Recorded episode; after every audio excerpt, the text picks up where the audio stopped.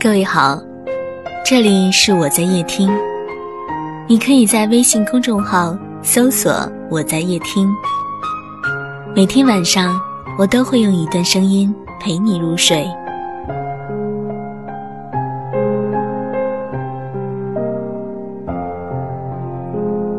今天给大家分享一本《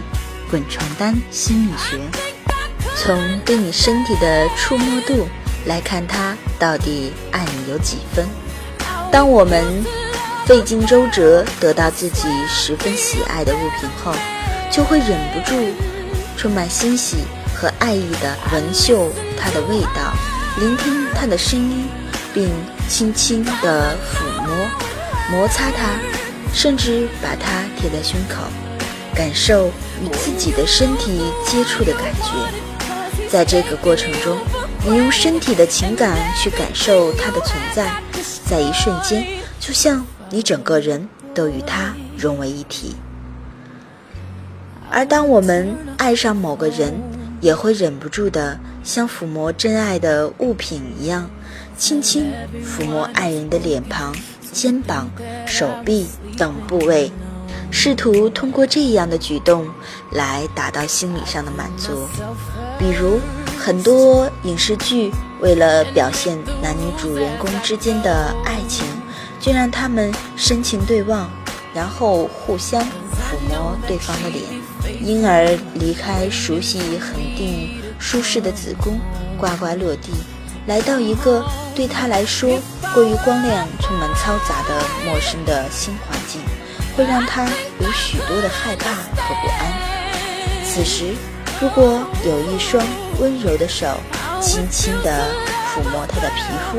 就能够使他安静下来，体会到爱的感受，减轻对新环境的焦虑和不安感。这就是目前很流行的科学育儿法。新生儿抚触，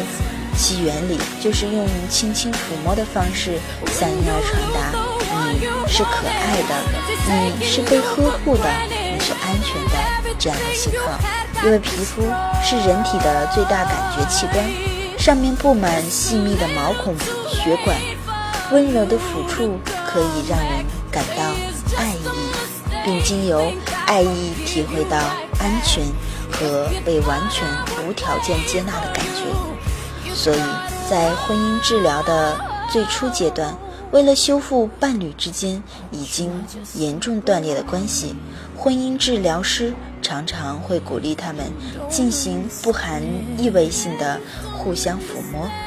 让伴侣们逐渐找回爱和安全感，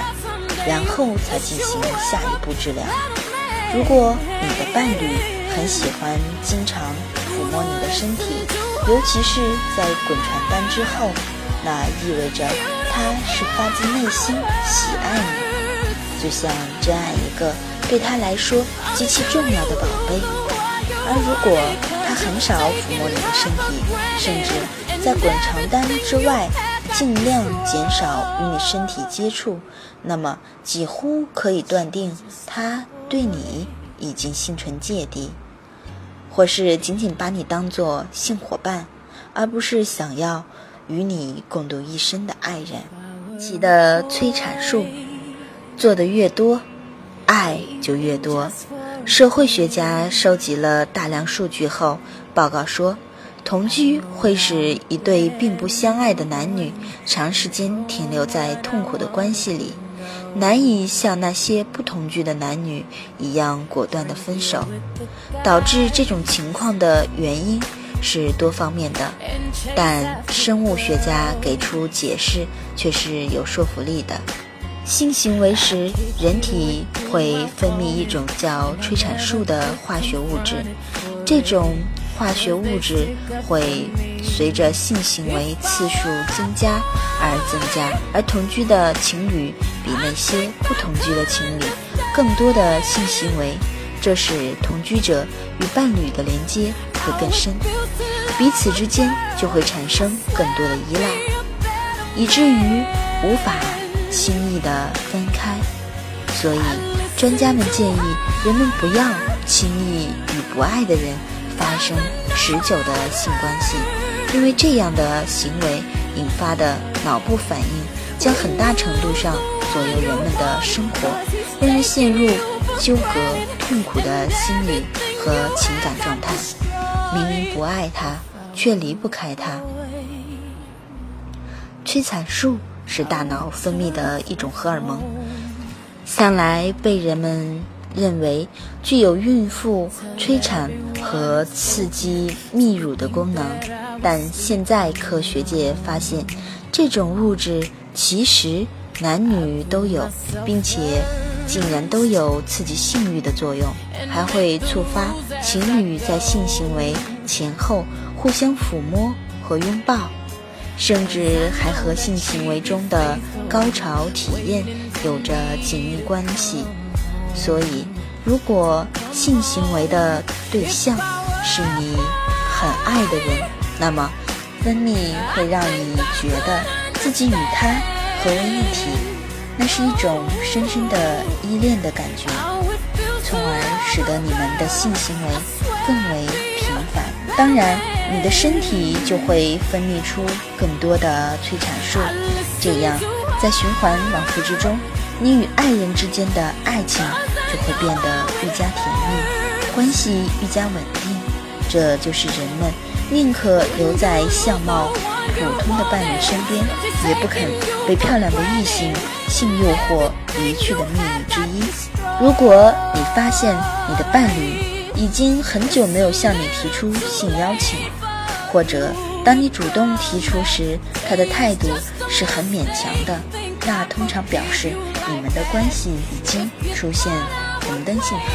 切不可大意，因为这意味着他。已经无法从你们的性互动中获得美好的体验，也许是你们的感情出现了问题，而没有被及时解决，使他拒绝与你发生亲密的接触；也许干脆就是他已经移情别恋了，在与别人性生活中分泌的催产素已经足以让他满足，而没有动力再与你缠绵。反之，如果你与伴侣已经结婚十年，但性生活一直维持在一个比较有规律的状态，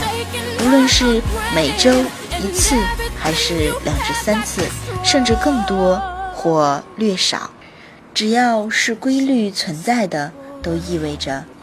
你们的情感关系都还处在一个比较健康的状态，爱情。一直在你们的关系中扮演着举足轻重的角色，那么恭喜你们，要继续好好珍惜、呵护这来之不易的幸福。本集播讲内容结束，下一章节请继续关注。